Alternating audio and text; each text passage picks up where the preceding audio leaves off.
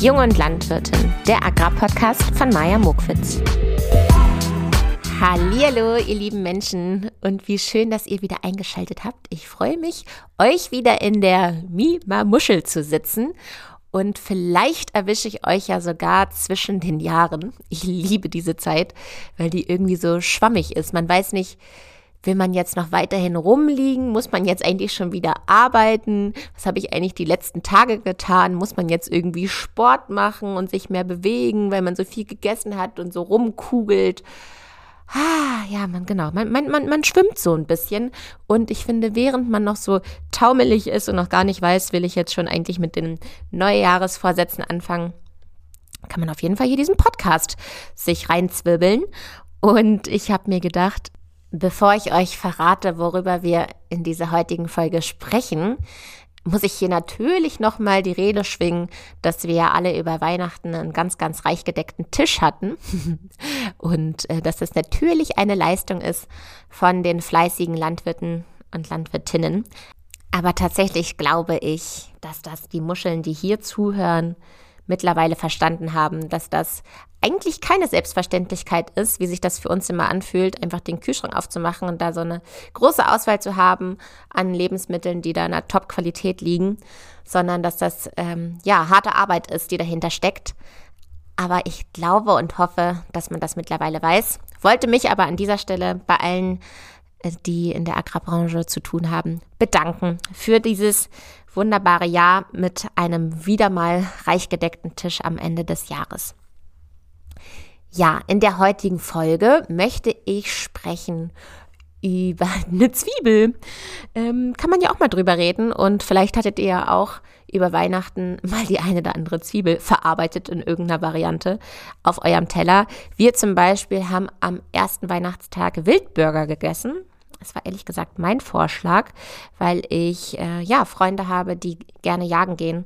Und da hat es sich irgendwie angeboten, dass man denen so Wildpatties abkauft.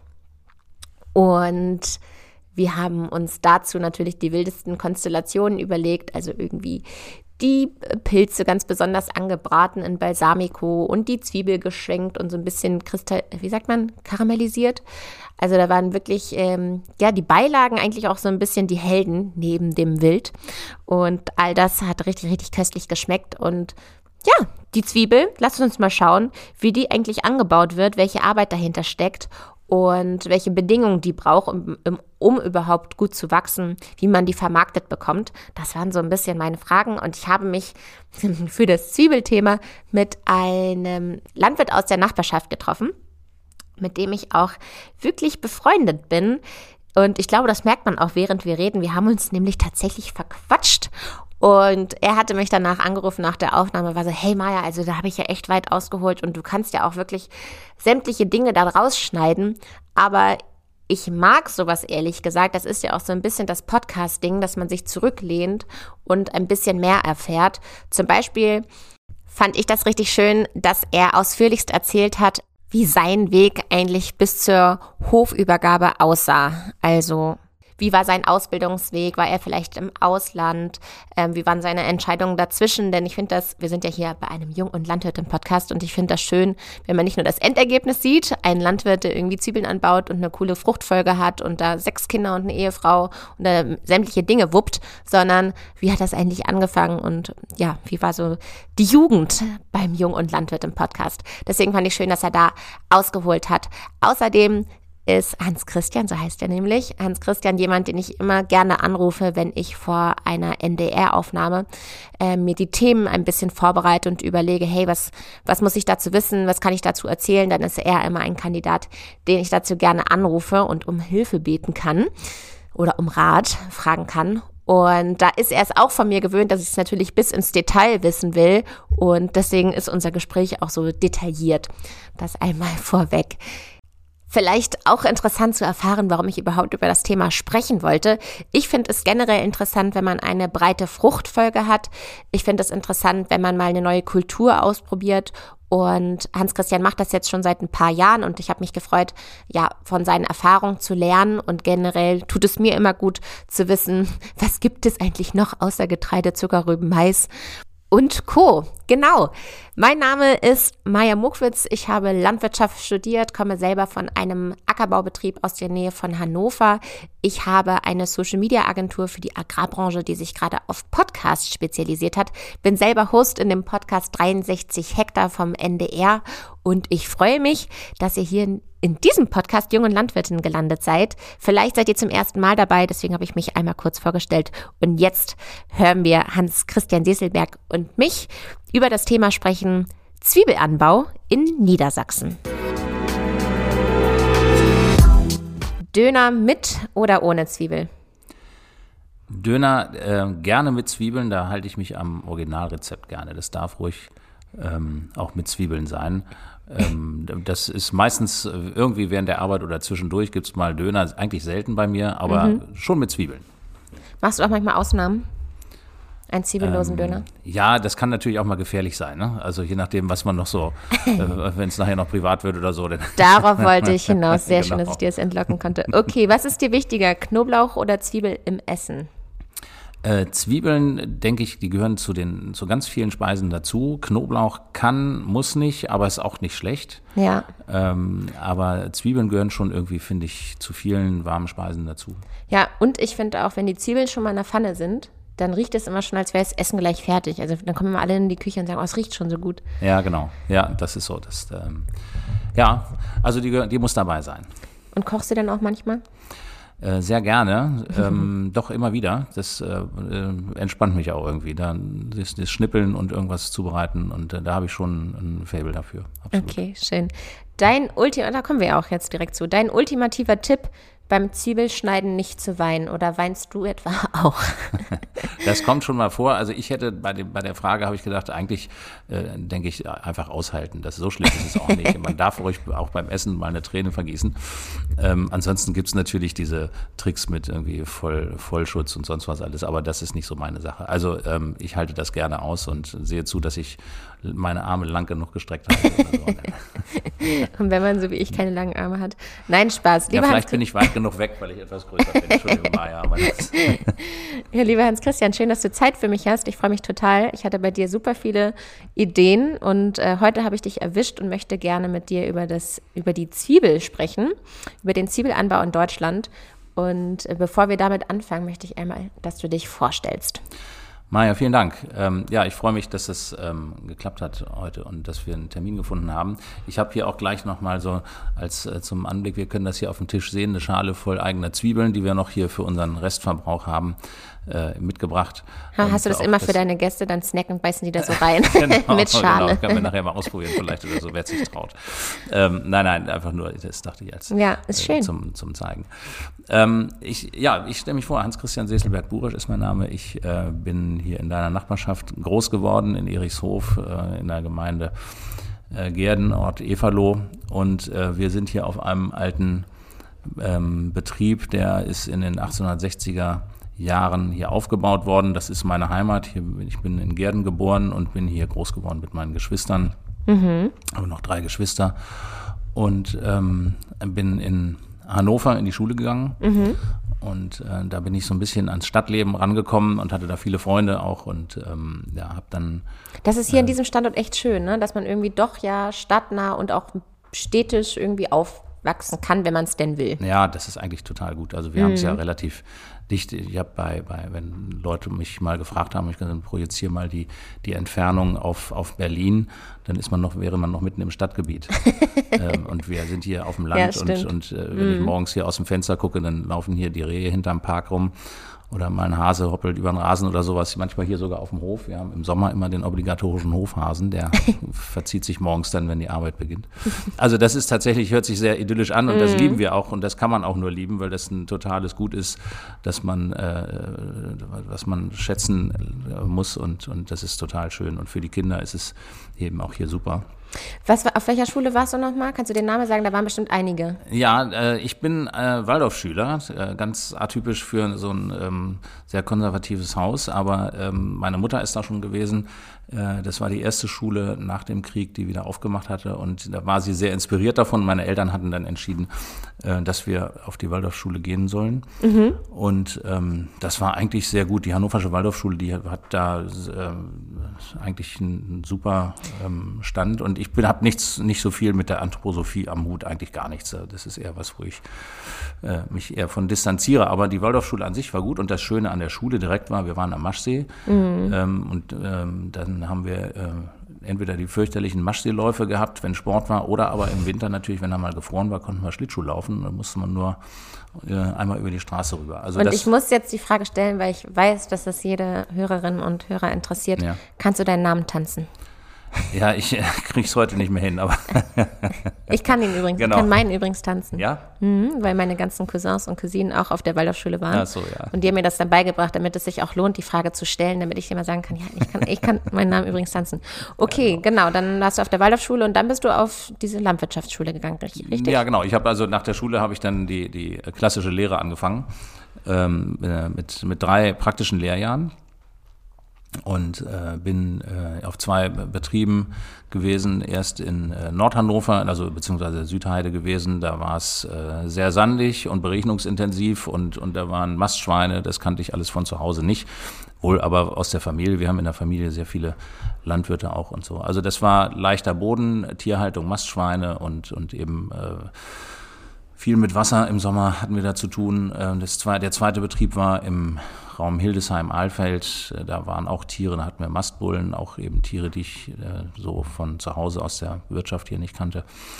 Und äh, im dritten Lehrjahr wollte ich eigentlich auf Richtung Hamburg auf einen großen äh, Gemüsebaubetrieb und der hat leider ganz kurzfristig abgesagt. Mhm. Ihm war der Ausbilder für die Landwirtschaft ausgefallen und da haben wir dann äh, kurzfristig entschlossen, dass ich äh, beschlossen, dass ich hier zu Hause dann in die Lehre ging. Äh, dass ich also hier nach, nach Hause kam, das bin ich kurzfristig eben äh, hier zu Hause geblieben und dann haben wir äh, mit einer äh, Landmaschinenwerkstatt hier in der Nachbarschaft den Deal gehabt, dass ich einen Tag in der Woche, das war so im Winterhalbjahr vor allen Dingen, aber ein Dreivierteljahr war das schon, da bin ich einen Tag in der Woche da in der Werkstatt gewesen und habe dann damit geschraubt. So und habe da den Leuten über die, über die äh, Finger geguckt und habe nebenbei eben da noch so ein bisschen Fertigkeiten für Maschinen und Technik. Was dir bekommen. heute bestimmt hilft. Also absolut, ja. das, äh, das äh, will ich auch gar nicht missen. Das war total super. Und abgesehen auch davon, dass ich immer ein super Verhältnis natürlich auch zu den Leuten in der Werkstatt hatte, hatte ja. zu allen das zahlt sich bis heute aus und ähm, auch diese Fähigkeiten dann zu kriegen. Das war, ich, ich traue mir nicht alles zu, selber zu reparieren, aber habe ich teilweise auch gar keine Zeit mehr dazu. Aber man geht anders an die Sachen dran und äh, auch einfach das Auge auf die Technik zu haben, das ist auch schon wichtig, dass man da, also es war, war eine wunderbare Zeit. Und dann in dem Jahr habe ich dann gleichzeitig auch noch den Yachtschein gemacht. Und Kannst du uns kurz sagen, wie alt du damals warst? Wir müssen so ein bisschen dir jetzt folgen warte mal eben, wie alt bin ich denn da gewesen? Äh, 23. Okay, jawohl. Ja, genau. Und da, also das war äh, Yachtschein, den habe ich in dem Jahr gemacht und die Abschlussprüfung. Das waren drei Prüfungen zum Landwirt plus der Yachtschein. Also es waren eins, zwei, drei, vier, sieben Prüfungen. Herrlich, hast du dir alles. Zehn Wochen. Jawohl. Das war schon ein ganz schöner Schlauch, aber ich habe sie alle bestanden. Und, ähm, ja, dann herzlichen Glückwunsch. War, ja, danke schön, danke, danke. Ja, und, ähm, genau, da habe ich auch ganz schön gefiebert. Ja, und dann ging das weiter. Dann bin ich, ach so, dann habe ich einen Zwischenstopp gemacht, äh, zwei Jahre intensiv Bundeswehr. Ich hatte mich äh, verpflichtet für zwei Jahre für die Reserveoffizierlaufbahn bei der Bundeswehr. Mhm. Also was völlig anderes und äh, auch eine Zeit, die ich äh, nicht missen möchte, wo man eben äh, komplett an seine Grenzen rangeführt wird, psychologisch und äh, körperlich. physiologisch, ja, mhm. körperlich. Und mhm. ähm, das war, äh, das war schon richtig gut. Kommt ja auch immer darauf an, wo man landet, wie die Ausbilder sind und so, aber äh, und welche, welche Zusatzlehrgänge man noch macht. Und ich glaube, auch das ist was, was einen durchaus so ein bisschen formt. Und ähm, ich glaube nicht, dass ich da verbogen wurde, sondern dass ich eher da ganz gut äh, die Sinne geschärft gekriegt habe. Und mhm. ähm, ja, So, das war so der Zwischenstopp einmal Bundeswehr. Das war zu meiner Zeit ja auch noch alles äh, üblich mit einer normalen Wehrpflicht und so, äh, was sich keiner mehr vorstellen kann heute. Was ich schade finde tatsächlich. Ja. Einfach, äh, wir haben, es ist, hat sich, die, die politischen Rahmenbedingungen haben sich ja geändert, aber trotzdem äh, war, bin ich davon überzeugt, dass es eigentlich den jungen Menschen gut tut. Aber und schon hast du dein erstes politisches Statement gesetzt. Du hattest ja schon vor Aufnahme gesagt, ja, genau, dass du gerne was droppen würdest. Okay, wir, ja. wir, wir hören weiterhin zu.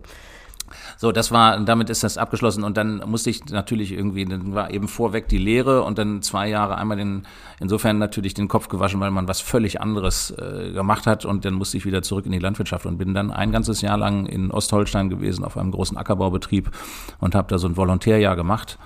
Und äh, das war eben auch, das war richtig gut. Das war nur Ackerbau und äh, aber mit Forstwirtschaft auch im Winter. Und ähm, danach bin ich dann in die, an die Fachschulen gegangen in Celle und in Hildesheim an der seminar und die Michelsen-Schule, habe da die Fachschulen gemacht. Das ist eine gute Schule, ne? Also jedes Mal, wenn ich hier irgendjemanden aus Niedersachsen vom Mikro habe, ist die Wahrscheinlichkeit hoch, dass man mal da auf der Michelsen gewesen ist. Ja, Michelsen-Schule sind viel und, und die, die äh, Albrecht-Heer-Schule ist eigentlich auch, das Albrecht-Heer-Seminar ist eigentlich auch ein super eine super Schule. Die haben sich so ein bisschen auch regional dann ähm, durchgesetzt und spezialisiert in den Ausbildungsthemen, aber ähm, ja, das war, das war dann eben auch ja, bis zum Abschluss zum Agrarbetriebswirt dann eine sehr intensive Lernzeit und auch tatsächlich eine sehr intensive Feierzeit. Das äh, gehört dann auch immer dazu. Ja, das ist ja sehr kurz und komprimiert. Wenn man im Studium ist, dann hat man das noch so ein bisschen anders.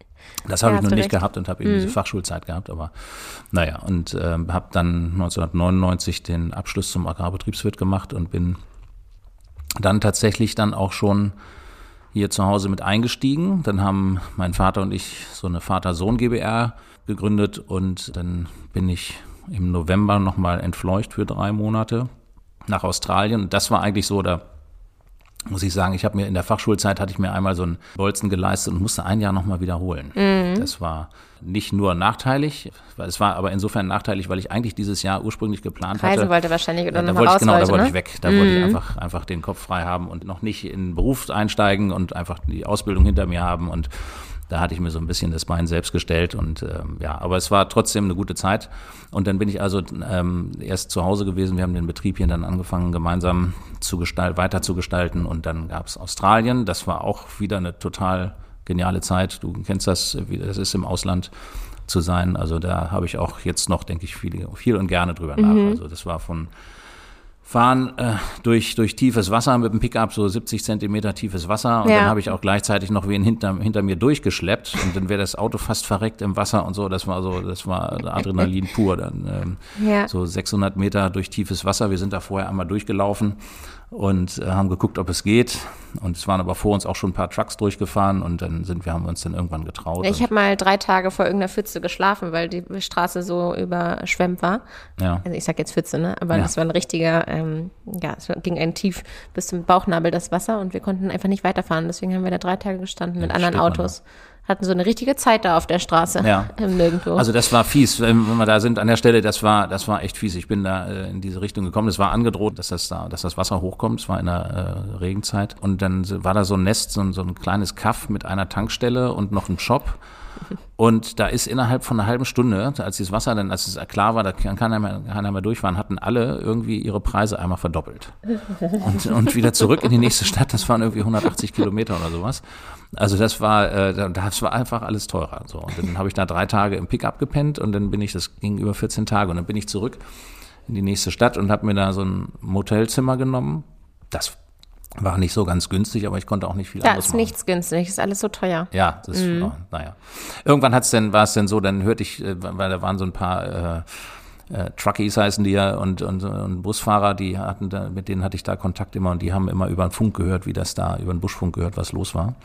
Und dann sagten, dieses kann wohl losgehen. Die fuhren dann auch los und dann bin ich hin. Naja, also es hat am Ende, hat das auch, hat das funktioniert und sind wir an dem Tag, äh, mit denen, die ich da noch getroffen hatte, sind wir 1200 Kilometer gefahren. Mhm. Bis, man macht da ordentlich Strecke, bis man überhaupt erstmal wieder irgendein naja richtige Ortschaft. Aber es waren eben super Erlebnisse, so das Ganze. Ich war auf einer, auf einer Rinderfarm äh, von einer Familie, beziehungsweise die haben zwei Rinderfarmen da und habe mir die Küste angeguckt. Und also es war vielfältig und ich habe die Zeit total genossen. Viel zu kurz nochmal, um das zu sagen, aber es war, ich kann es nur jedem raten und äh, genug Zeit mit einplanen. Ja, das ist doch eine gute Botschaft. Ja, genau. Okay, und dann kamst du nach den drei Monaten ja, auf genau. diesen Hof. Magst du uns erzählen, was ihr hier anbaut? Also wir haben äh, in der Zeit, oder in der, was, ich bin nach Hause gekommen und da haben wir äh, noch im, in der Produktion gehabt die Erdbeeren. Mhm. Ähm, das hatten meine Eltern Mitte der 70er Jahre angefangen. Ach, das kam noch von deinen Eltern. Ich dachte, das wäre so ja, deins. Genau. Mhm. Nee, das war, da waren meine Eltern mit Pioniere hier in der Region Hannover. Es gab eine erste Plantage mit Selbstpflückmöglichkeit in Ost-Nordost-Hannover in Kirchhorst. Und dann fing Vater hier an und dann gab es einen Riesenaufschrei, diese Konkurrenz und so. Die haben sich also bekabbelt.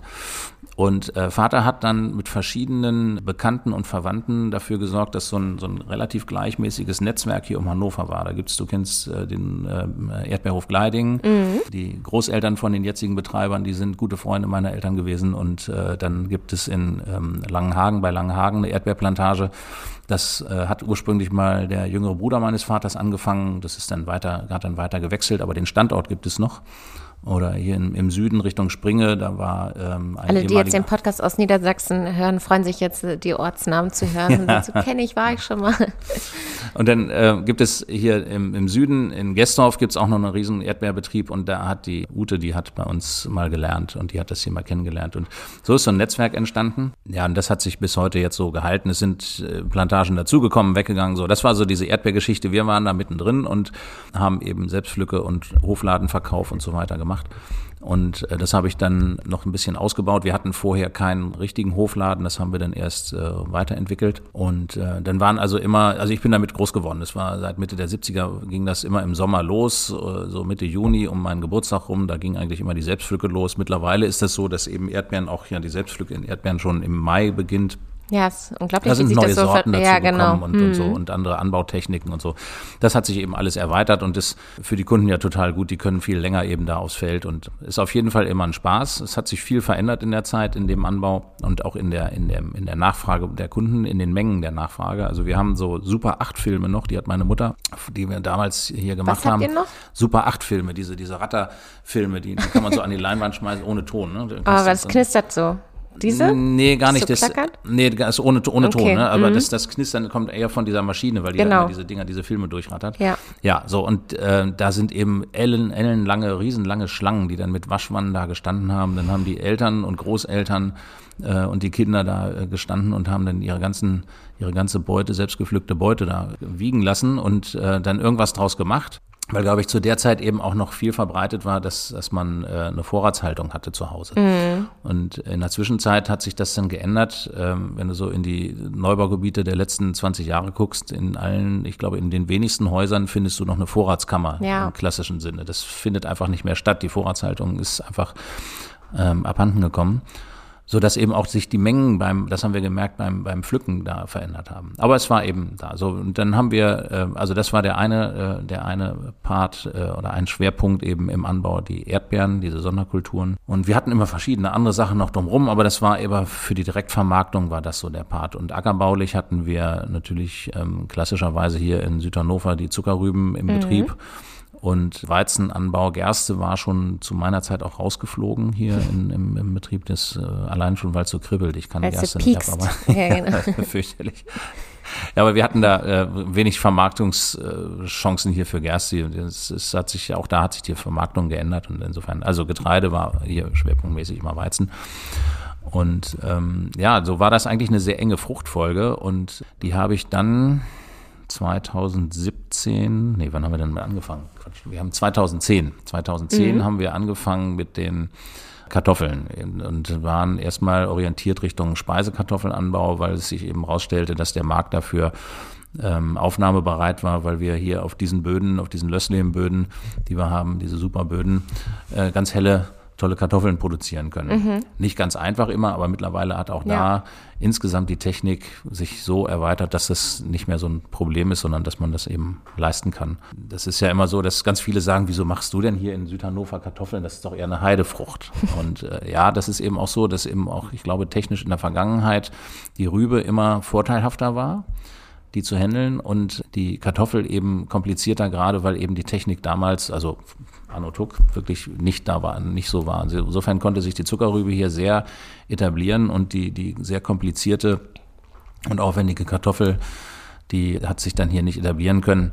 ja, so, das äh, ist aber mittlerweile eben anders. Und wir genau, haben du machst das jetzt ja auch schon ein paar ja, Jahre. Genau, ein Mhm. Jahr sind wir jetzt dabei. Und dann war es, stellte sich auch relativ schnell raus. Es war auch so die Phase, wo eben diese ganze äh, Biogas-Szene sich entwickelt hatte und, und da waren alle am Bauen und haben Biogas gemacht und bei uns war eigentlich die Einstellung eher auch durch die Direktvermarktung und so, dass ich gesagt habe, äh, ich will eigentlich eher in der Lebensmittelproduktion bleiben und nicht in der Bioenergieerzeugung landen, obwohl es auch hier vielleicht ein gutes Konzept gegeben hätte, aber es war eben die, der Fokus auf Lebensmittelerzeugung. Und Ja. äh, insofern sind wir da bei der Speisekartoffel gelandet und haben dann relativ schnell entschieden, 2012 äh, die Halle zu bauen.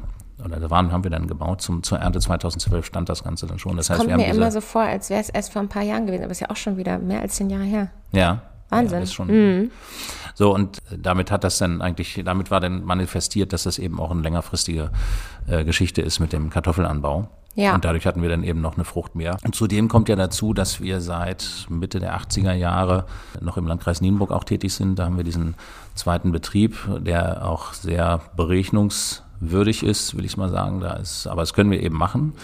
Und äh, auch da habe ich dann auf dem Betrieb die Kartoffel mit aufgenommen, die da vorher nicht war. Also wir hatten vorher gar nichts damit zu tun, sondern sind dann eher einges- eingestiegen und das Interesse war immer schon da, aber irgendwann habe ich dann eben einen Knoten durchgehauen und habe gesagt, das machen wir jetzt. Okay. Und jetzt will ich wissen, seit wann ist denn dann die Zwiebel dazugekommen? Und ähm, was waren so deine Beweggründe, überhaupt damit anzufangen? Ja. Also man kann natürlich sagen, jetzt, äh, jetzt hat er das eine schon so intensiv gemacht und warum fängt er das nächste an?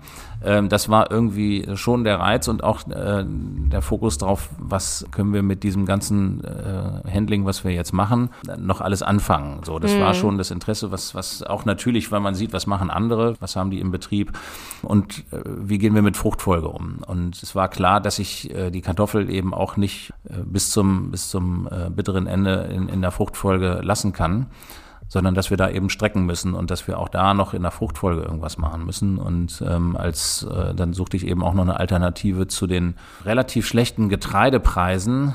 So, äh, In welchem Jahr befinden wir uns, als du ähm, die Entscheidung die- getroffen die, hast? Mhm. Also die Überlegung war so 17, 18 schon, 2019 sind wir da erst eingestiegen.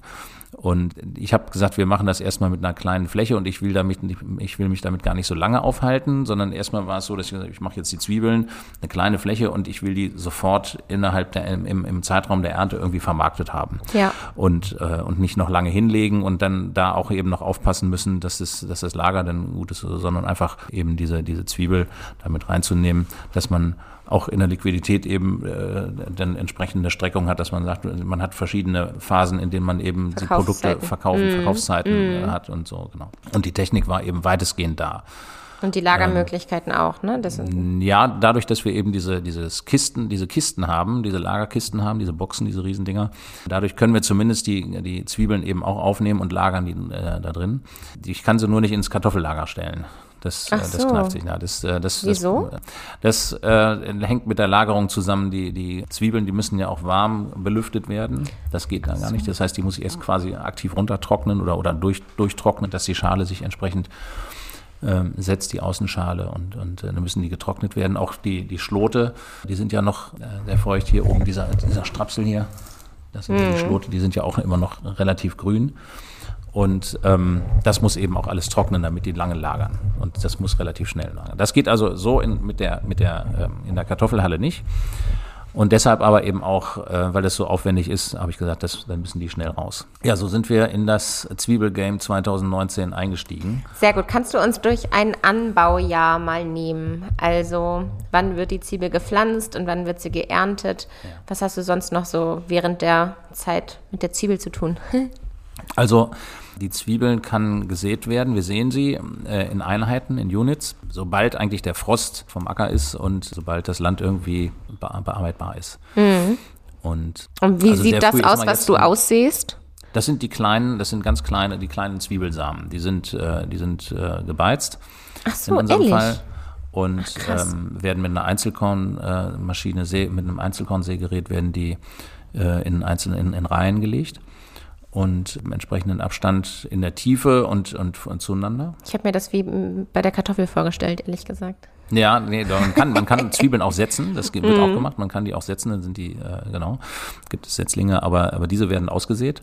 Okay. Und das so früh wie möglich. Die haben eine sehr lange Entwicklungs-, also Keimphase und, und äh, Jugendentwicklungsphase. Also bis sie auflaufen, das ist ein langes Zittern und Bangen und dann poolt man viel und das ist ähnlich wie beim Raps und ist noch kleiner eigentlich das Saatgut, man findet die nicht. Du, Ah, ja. hockst auf dem Acker und, und Streichelst über den Boden. ja, genau. Und, und sucht, äh, sucht die Pillen und, und dann hoffentlich irgendwann mal so ein bisschen den, den ersten Keimfaden. Und ja, und sobald es eben losgeht, die können sehr früh gesetzt werden oder gelegt werden. Und dann geht das im August, September, kann schon die Ernte losgehen, je nachdem, wie früh man auch in der Aussaat ist. Und äh, naja, und das ist also die Aussaat, das, die Vorbereitung des Landes im Frühjahr ist eben, das ist, da geht es erstmal darum, wann ist es, wann, wann kann ich den Acker richtig feinkrümelig herstellen und dann wird das ausgesät. Und dann muss man äh, mit vielen einzelnen Pflanzenschutzmaßnahmen nacheinander die, die Fläche dann frei halten.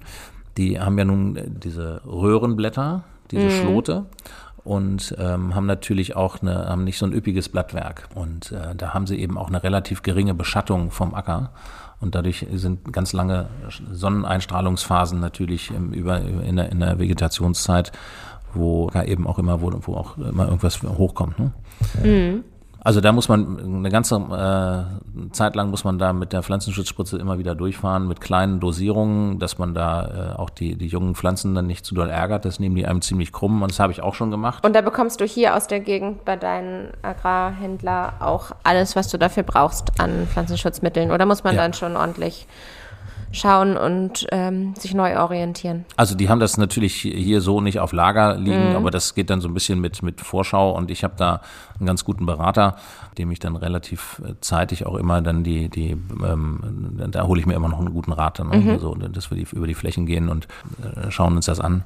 Weil es eben neu ist. Es ist so ein bisschen Learning by Doing und Ja, da muss man eben jemanden haben, einen vertrauenswürdigen Menschen, der einem auch so ein bisschen auf die Finger guckt und sagt, das kannst du jetzt machen oder das würde ich dir raten. Mhm. Und äh, das eine, eine solltest du lassen oder eben auch sagt, äh, wenn er herkommt und man hat irgendwie eine Frage und sagt, guck dir mal diese Zwiebeln an, die hängen da irgendwie so ein bisschen. Dann sagt er, ja, was hast du als letzte Maßnahme gemacht? Und ähm, äh, dann schüttelt er nur den Kopf. Ne? Das, warum hast du nicht angerufen? gefragt, Ja, warum ja, genau. rufst du denn nicht vorher mal an? Ne? Ja, okay. Also das gehört dann dazu, aber Ja. das, äh, auch das hatte ich schon, dann, dann, dann, dann quiemeln die rum und dann denkst du, oh, die kommen überhaupt nicht mehr in Gang, da kannst du gleich ummachen. Aber auch da ist auch eine anständige Ernte noch draus geworden am Ende. Also es war eine, eine Zitterpartie und deshalb bin ich ganz froh, dass wir natürlich jetzt auch noch nicht die, den riesen Aufschlag in der Fläche gemacht haben, sondern es ist immer noch im Bereich zwischen, zwischen viereinhalb und sechs Hektar. Und Vater von einem guten Freund von mir, der äh, lachte mich mal aus, sagte, pass mal auf, in fünf Jahren dann machst du 100 Hektar.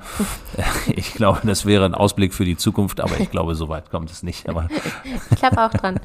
Ähm, magst du uns mal. sagen, wann wird denn dann die Zwiebel geerntet und welche Bedingungen braucht sie während der Zeit? Also mag sie es heiß, mag sie es dann, dann doch irgendwann trocken oder braucht sie Feuchtigkeit? Also es darf schon dann auch irgendwann trocken werden ähm, und vor allen Dingen darf es dann nicht mehr keine großen Regenschauer mehr geben, wenn die dann äh, gerodet sind. Also wir haben äh, mit drei, mit zwei anderen Landwirten habe ich mir ein Rodesystem zugelegt. Ähm, dann hast du eben vorne im Front diesen äh, Krautschläger, so ein spezielles Gerät und so einen Schwattleger hinten im Heck und musst dann einen Schlepper haben mit schmalen Reifen und dann nimmst du diese einzelnen gesäten Beete auf und äh, rodest die Zwiebeln aus der Erde raus. Was sieht Und- man dann von der Zwiebel? Also wie sieht das Feld aus, wenn ich dran vorbeilaufe? Woran können die Hörer und Hörerinnen ein Zwiebelfeld erkennen? Also wenn es noch wächst in der Vegetation, also da hast du eben diese, das ist ja die, diese Schlote, die haben ja so einen, so einen bläulichen Schimmer, also einen grün-bläulichen Schimmer. Daran kann man das sehen. Wir hatten jetzt im letzten Jahr hier direkt in, in Dorfnähe etwas und da waren auch viele, die Fragen gestellt haben, was da jetzt Ach, cool. wächst und, und so. Das war schon, äh, war schon ganz gut.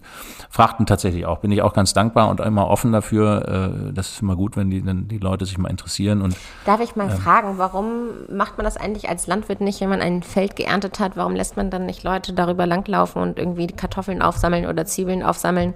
Hat man dann Angst, dass sich der Boden so verdichtet oder dass man dann den Unterschied nicht mehr erkennt, wenn auf dem Feld wieder was wächst? Oder Nee, warum das- macht man das nicht? Frage Das kann man schon machen. Ich hab's, äh, kann ich gleich nochmal drauf eingehen. Ja. Dass, äh, dass, da gibt's, äh, habe ich verschiedene Sichtweisen drauf, aber das ist, ist nicht unmöglich. Ne? So. Okay. Wie man das erkennt, waren wir stehen geblieben. Also natürlich die Zwiebeln, erstmal sieht man diese einzelnen Reihen und dann dazwischen immer so ein Abstand. Das sind also diese einzelnen Beete.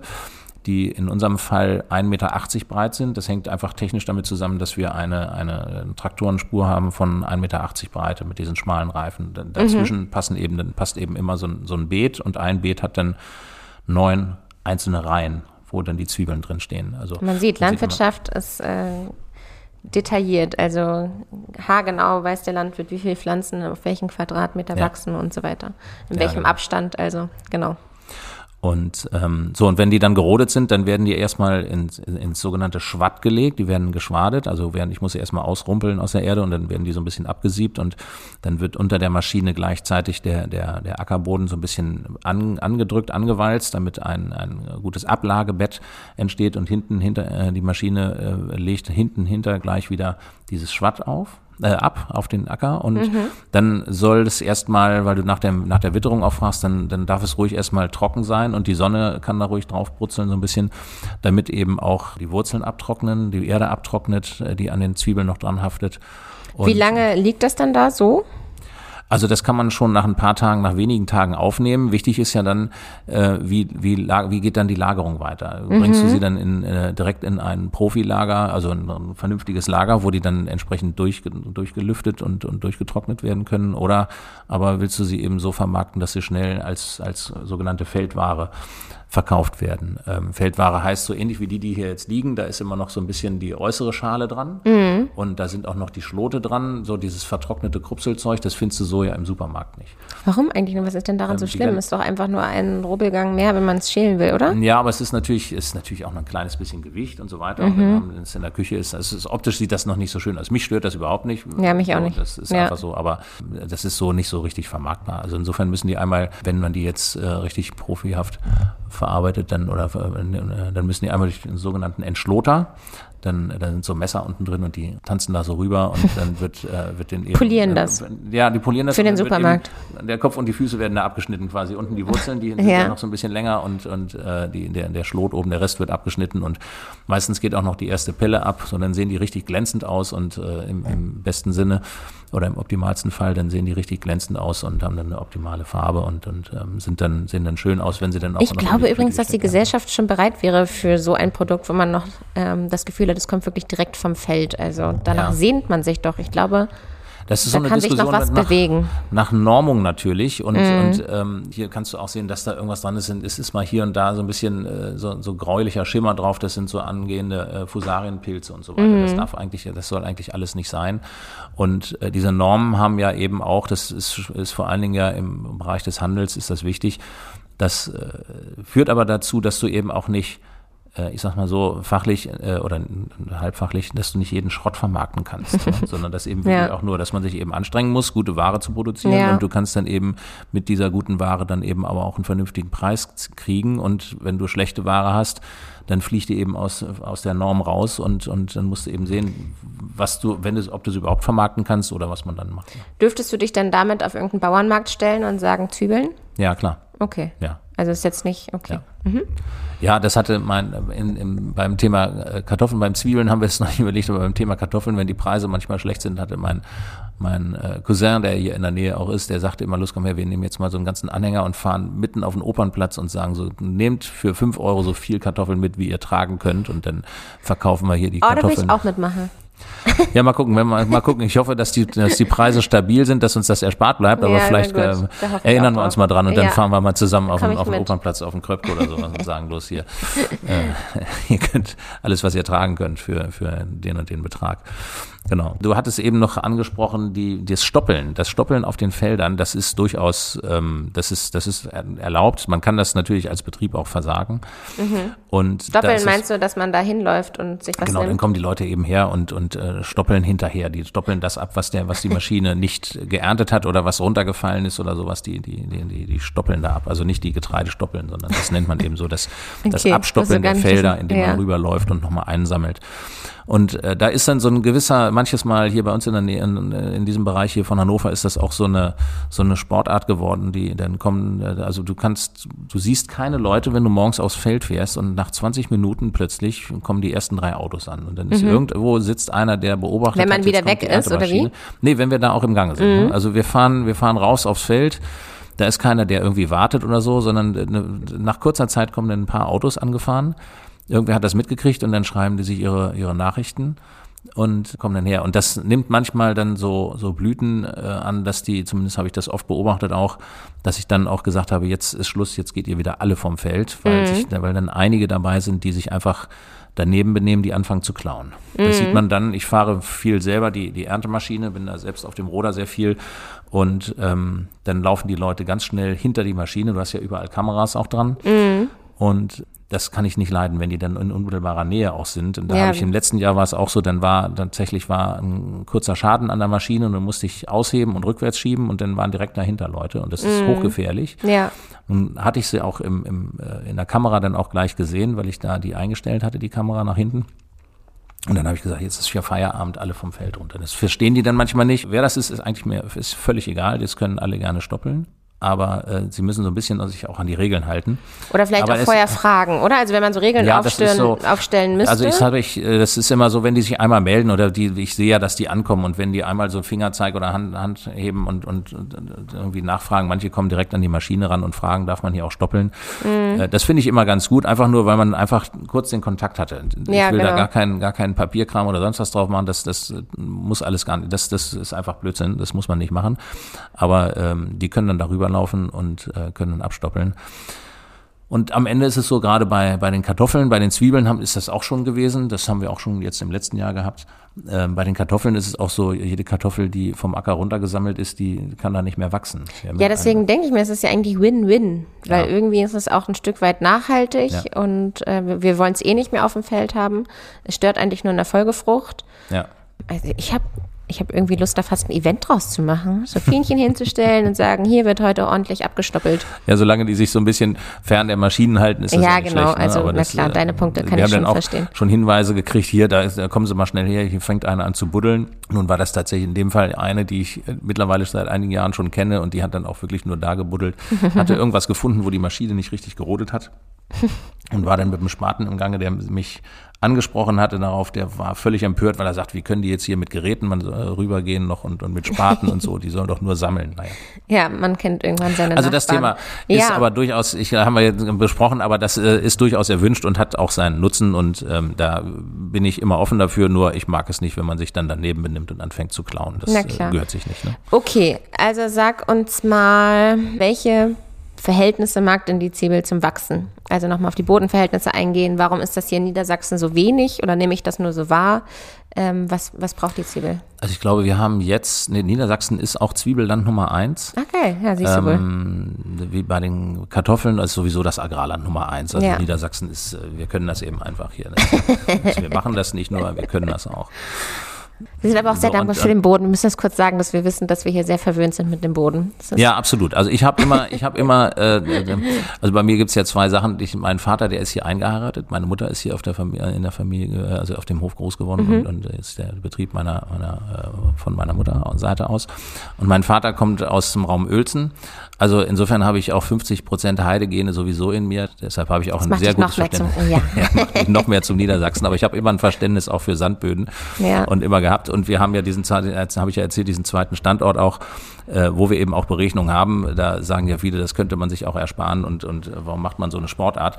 Man muss tatsächlich, äh, Sportart in Anführungszeichen, man muss tatsächlich schon ziemlich hinterher sein und es sind auch natürlich irre Investitionen in, in dem Bereich. Also das heißt, die Zwiebel braucht schon auch Wasser und am besten äh, gleichmäßig das ganze Jahr über. Also Trockenphasen sind nicht so gut und dann gibt es äh, irgendwann auch, wenn es je nachdem in welcher Phase das ist, dann gibt, kann es auch mal kommen, dazu kommen, dass es so ein bisschen Ver Verwachsungen gibt. Dann sehen die aus wie so eine alte Handgranate aus dem Zweiten Weltkrieg. Ja, die werden dann so länglich. Dann sind diese Bulben nicht so schön geformt. Das ist ja eine Zwiebelbulbe hier, so heißt der, so heißt der Körper, der Zwiebel mhm. ist die Bulbe. Und äh, dann werden die so länglich. Und dann kannst du die auch nur noch irgendwo in, in keine Ahnung, in, also industriell es ist ja, Es erstaunt so, mich ne? echt, wie doll es echt nach äußerlichen Merkmalen vermarktet ja. wird.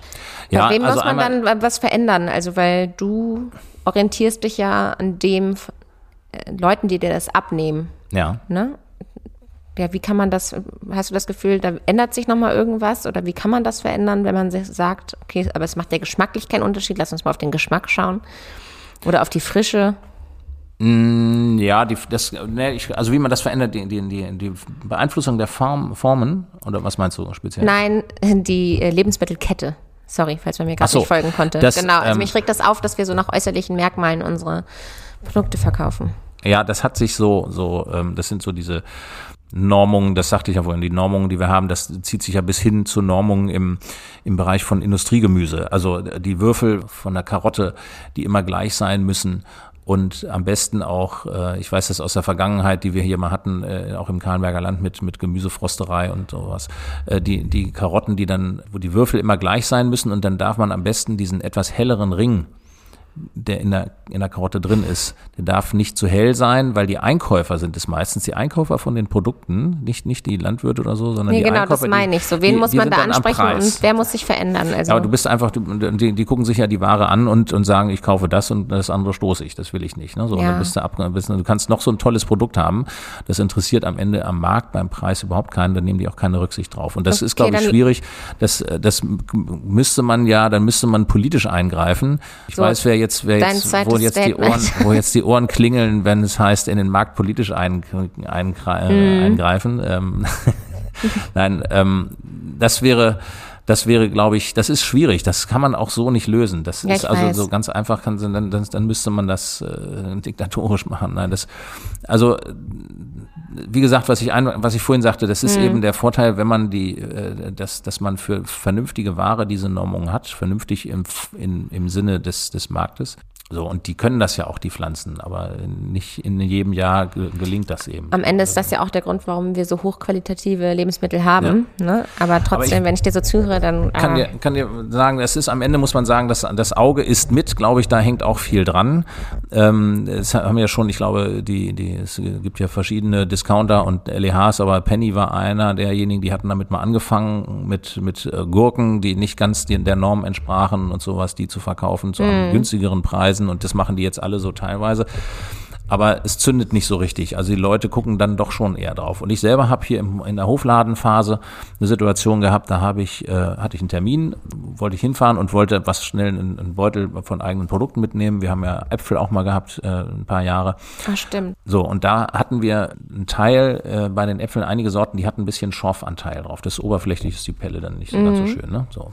Und das wäre auch ein, Makel gewesen für die Vermarktung. Und ähm, ich hatte dann von hatte dann eine Sorte im Hofladen. Kannst du kurz erklären für diejenigen, die hier zuhören, woran das liegt? der, Hagelschaden? Sch- der Schorf, nee, das, ähm, Schorf ist, ist ähm, kommt auch durch, durch einen äh, Pilzbefall.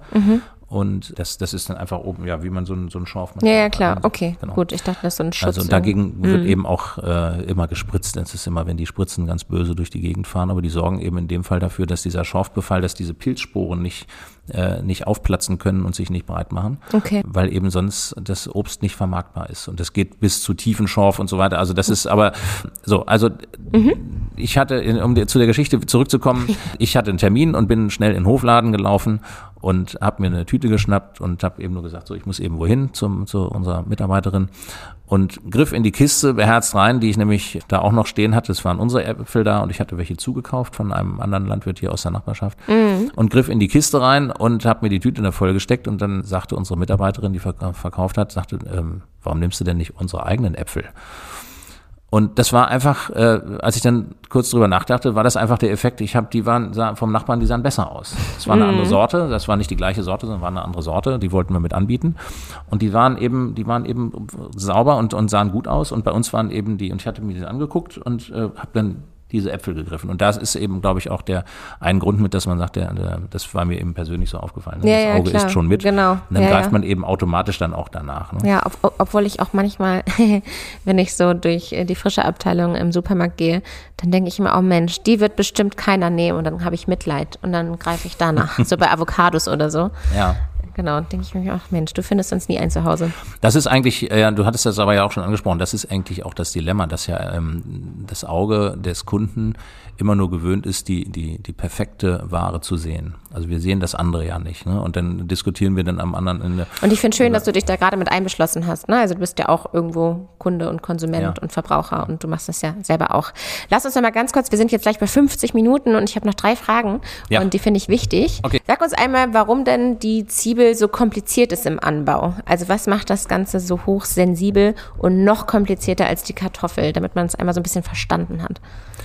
Also die, die Zwiebeln, die sind, äh, die können schon Mimosen sein und man muss da schon aufpassen, äh, was man da macht. Äh, ja, die können einem auch vieles übel nehmen, glaube ich. Und äh, es ist einmal, ähm, haben wir ja gesagt, äh, festgestellt, es ist äh, die, die Aussaat, der Aussaatzeitpunkt ist schon, schon wichtig und das Saatbett ist, muss gut sein.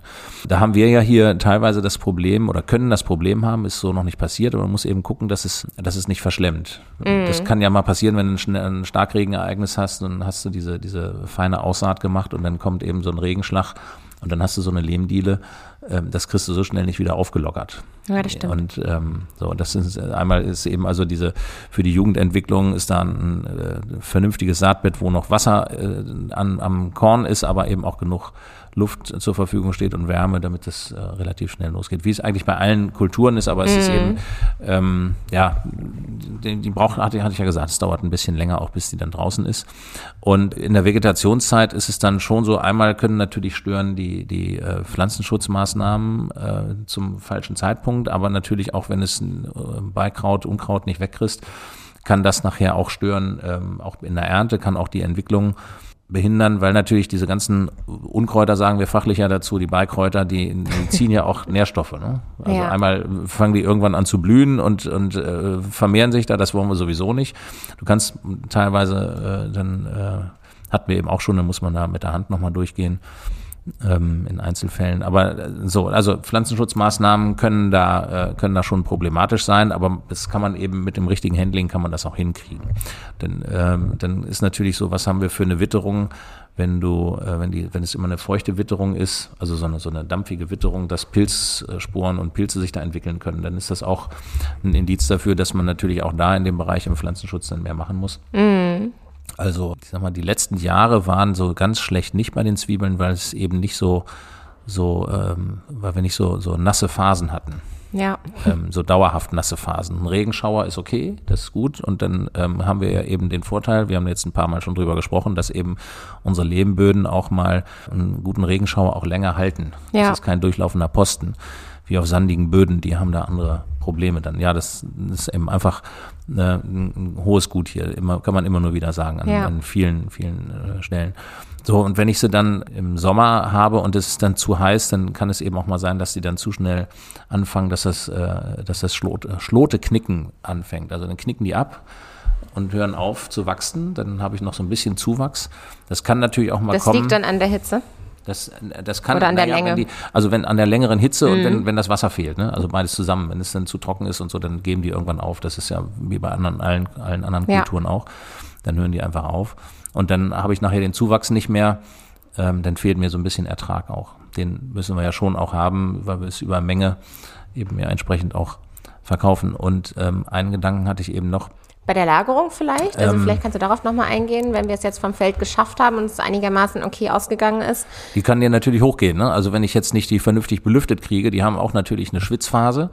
Und wenn ich dann nicht genügend Luft äh, an, die, an die Zwiebeln rankriege, dann äh, kann das schon mal sein, dass, dass mir der Laden dann hochgeht. Ne? Dann kann ich sie alle wieder ausstreuen. Also das ähm, hatten wir auch schon, äh, ich weiß es, ein Ehrlich? Bekannter. Nee, und dann, hatte, was macht ihr dann? Der hatte Sommerzwiebeln, nee, Winterzwiebeln, Entschuldigung. Es mhm. gibt ja, das haben wir gar nicht drüber gesprochen, wir machen hier immer Sommerzwiebeln, das heißt, wir sehen im Frühjahr aus. Du kannst auch sogenannte Winterzwiebeln anbauen, das heißt, die werden Ende August gesät. Ja.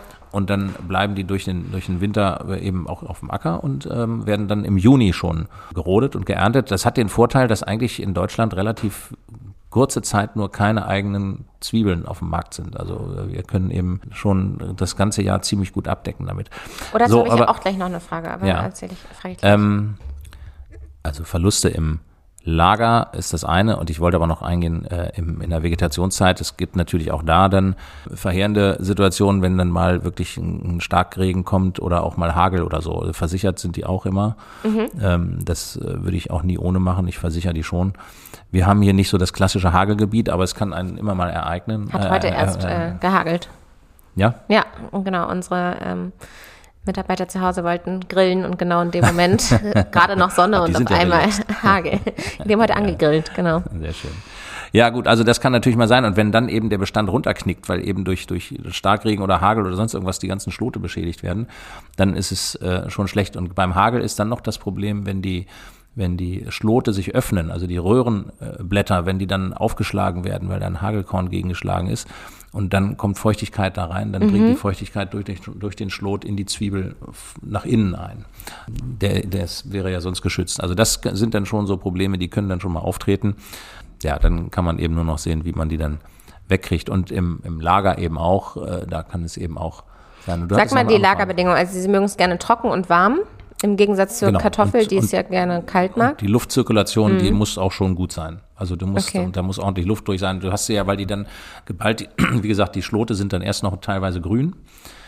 Und ähm, das, das zersetzt sich ja, also das zergeht dann erst, die, die, diese, diese Feuchtigkeit, die muss aus den Schloten erst raus. Und dafür brauchst du eben irre Luftmengen, um das, äh, die, das, dass, die, dass es eben mit einer trockenen Luft äh, dann äh, durchgetrocknet wird, damit die, damit die grünen Schlote durchtrocknen, damit die oben abbinden und äh, die dann zumachen. Okay, wir kommen auch schon zur vorletzten Frage, denn jetzt ja. wollen wir wissen, du hast es geschafft, die Kartoffeln, äh, die Kartoffeln, die Zwiebeln vom gesund vom Feld zu holen.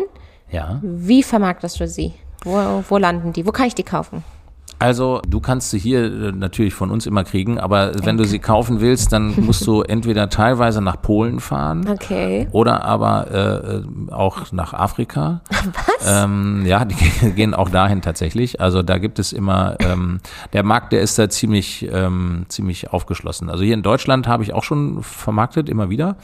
Aber jetzt die letzten Jahre war das eigentlich gut, dass die immer äh, irgendwie über die Grenze einmal gingen mhm. und äh, bleiben entweder da im Land oder aber auch äh, gehen dann ähm, andere Wege per Container oder wie auch immer gehen die dann nach äh, nach Afrika. Ja, Wahnsinn. Wieder ein Beispiel, genau. wie global äh, die Landwirtschaft ist. Ja, insofern ist diese Frage, um das auch nochmal, das will ich auch ruhig loswerden, weil wir natürlich immer sagen, wir wollen hier regionale Produkte haben.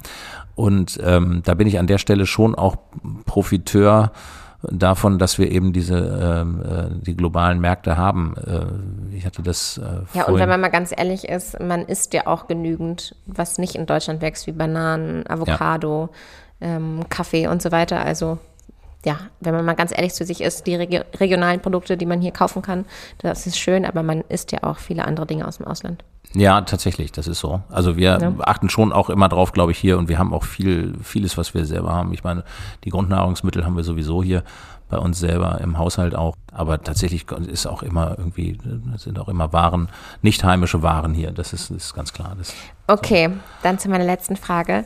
Würdest du auch weiterhin neue Wege und Nischen ausprobieren, wie Sonderkulturen? Und bleibt die Zwiebel bei dir oder sagst du aus irgendwelchen Gründen, das passt zu mir nicht, möchte ich nicht mehr? Fange ich mal hinten an, also ob die Zwiebel bei mir bleibt, das ähm, habe ich noch nicht entschieden. Ich sage mal so, die ist eben dadurch, dass wir relativ äh, schmal auf, aufgestellt sind in der, in der Handhabung, kann sie auch schnell wieder verschwinden. Ich kann auch äh, von heute auf morgen ja sagen, ich stelle das ein. Mhm. Könnte ich bei allen anderen Sachen auch machen, aber ich bin da nicht so dran gebunden. Also insofern, äh, ich glaube erstmal, die bleibt noch. In diesem Jahr ist die, der Anbau schon geplant. Äh, mhm. Das Saatgut ist auch schon da. Insofern dieses Jahr auf jeden Kommst Fall noch raus. und im nächsten Jahr glaube ich auch noch. Mhm. Es hängt natürlich immer so von der Vermarktbarkeit und vom, vom Marktpreis ab. Der ist auch sehr volatil. Das geht schon ziemlich hoch und runter. Also das ist schon eine ziemliche Berg- und Talfahrt da. Hängt dann auch immer davon ab, wie äh, weltweit oder global global irgendwelche äh, Ereignisse sind, Vermarktungs- und, und Witterungsereignisse oder sowas, ne? wo ja dann man sagen muss, leider ist dann, muss man sagen, wenn, wenn irgendwo anders ein, ein Ereignis ist, was eine Ernte verhagelt, im wahrsten Sinne des Wortes, mhm. ist das immer die Chance für andere, dann da in den Markt einzusteigen. Ja. Ähm, weil wir dann auch im Bereich von Verdrängung natürlich viel sind. Also ähm, genau, als Landwirt ist man ja schon Unternehmer und muss einfach ja. schauen, womit man dann auch Geld verdient. Ja, also ob die ich. bleiben, das ähm, ich, ich sage mal, ja, die bleiben erstmal hier. Das hat sich jetzt so etabliert und ähm, ob ich äh, noch weiterhin Nischen und äh, ausprobiere, wir haben eine ganze Menge ausprobiert und das, äh, in dem, wie wir jetzt aufgestellt sind, glaube ich, bleiben wir erstmal bei den, bei den Dingen, die wir jetzt haben. Und äh, es zeichnet sich ja ab, dass die nächste Generation jetzt anfängt mit der Ausbildung und äh, dann können die weiter ähm, auch experimentieren, auch den, den Standort möglicherweise wieder nutzen für eine Direktvermarktung zukünftig. Dadurch, äh, dass wir eben ja die Nähe hier zum, zum Ballungsgebiet haben, zu Hannover, ist das hier bei uns immer möglich auf dem Standort. Das ist eigentlich auch wirklich noch ein, ein Fund, wo man sagen muss, wenn die nächste Generation mal eine andere Idee hat, die haben auch da alle Türen offen. Aber dein Sohnemann ist ja auch gerade bei dir in der Ausbildung. Jetzt und im Moment im Deswegen lernt er ja von dir und deswegen finde ich cool, wenn du ihm das vormachst und ja, da was beibringen. Ja, ich Also. hoffe so ein bisschen, genau. Hans Christian, äh, ich freue mich total, dass wir gesprochen haben und äh, merke, dass das äh, Zwiebelthema, ähm, dass ich da noch tausend Fragen eigentlich zu hätte und ich habe auch noch nicht alle gefragt, also vielleicht müssen wir es nochmal wiederholen. Ja, wir haben es so ein bisschen angerissen, ne? Also es äh, gibt ganz viel vielleicht noch dazu zu sagen. Aber ich fand es total spannend. Danke dir für deine Zeit. Bis zum nächsten Mal. Bis zum nächsten Mal. Ihr Lieben, vielen Dank fürs Zuhören bis hierhin. Ich habe gerade eben nochmal gedacht, wie schließe ich jetzt diese Folge ab und wollte nochmal nach dem Lied googeln. Ich die ganze Zeit einen Ohrwurm davon habe mit diesem Zwiebel auf dem Kopf. Ich bin ein Döner. Und dann dachte ich, nee, ich fange jetzt hier bloß nicht an zu singen zum Abschluss. Aber ich habe Zwiebelweisheiten beziehungsweise eine Zwiebelpoesie-Seite gefunden und habe jetzt zwei Zwiebelgedichte oder Zwiebelscherze gefunden. Und ich lese die jetzt mal mit euch gemeinsam zum ersten Mal vor. Also äh, es ist für mich auch eine Überraschung, was hier Leute sich mal über eine Zwiebel gedacht haben, dass sie daraus ein Gedicht machen mussten oder ein Witz. Liebe ist wie Zwiebeln schälen. Erst denkt man, ach, geht schon. Und dann sitzt man in der Küche und heult. oh Mann, der ist ja gar nicht so positiv. Okay, was haben wir noch? Wenn die Mutter nach Zwiebel riecht und der Vater nach Knoblauch, kann die Tochter nicht nach Rosen duften. Mano, die sind ja alle gar nicht so positiv. Na mein Gott. Dann hier nochmal am Ende Gesellschaftskritik anhand einer Zwiebel. Und damit entlasse ich euch von dieser Zwiebelfolge und bedanke mich fürs Zuhören. Diese Folge widme ich wie immer Sina und allen anderen da draußen, die mal ein bisschen was ausprobieren und vielleicht mal die Fruchtfolge ein bisschen erweitern. Bis zum nächsten Mal. Tschüss.